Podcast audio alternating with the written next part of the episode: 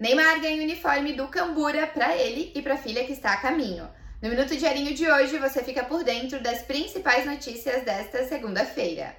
O Neymar está curtindo as férias no Brasil e no fim de semana recebeu a visita de Gustavo Carmo, diretor do Camboriú Futebol Clube. O craque brasileiro ganhou de presente uma camisa personalizada do Cambura e também um body com o símbolo do time para a filha que terá com a modelo Bruna Biancardi.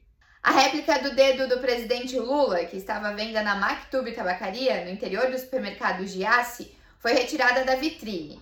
Um representante do local disse ao Diarinho que o artefato era uma peça única e que sua exposição não tinha intenção política.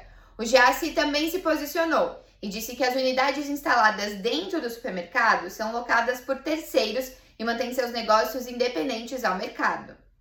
O empresário Marcelo Reis morreu no final da manhã desta segunda-feira, aos 51 anos, vítima de uma parada cardíaca. Marcelo é filho do comendador Mário Reis, dono da antiga Arteplas. O velório acontece no crematório Vaticano, em Balneário Camboriú, a partir das 9 horas da manhã de terça-feira. A despedida está marcada para uma hora da tarde. Em 2020, Marcelo perdeu o filho Marcelinho aos 28 anos. Leia mais notícias em diarinho.net. Com oferecimento Tony Center Motos.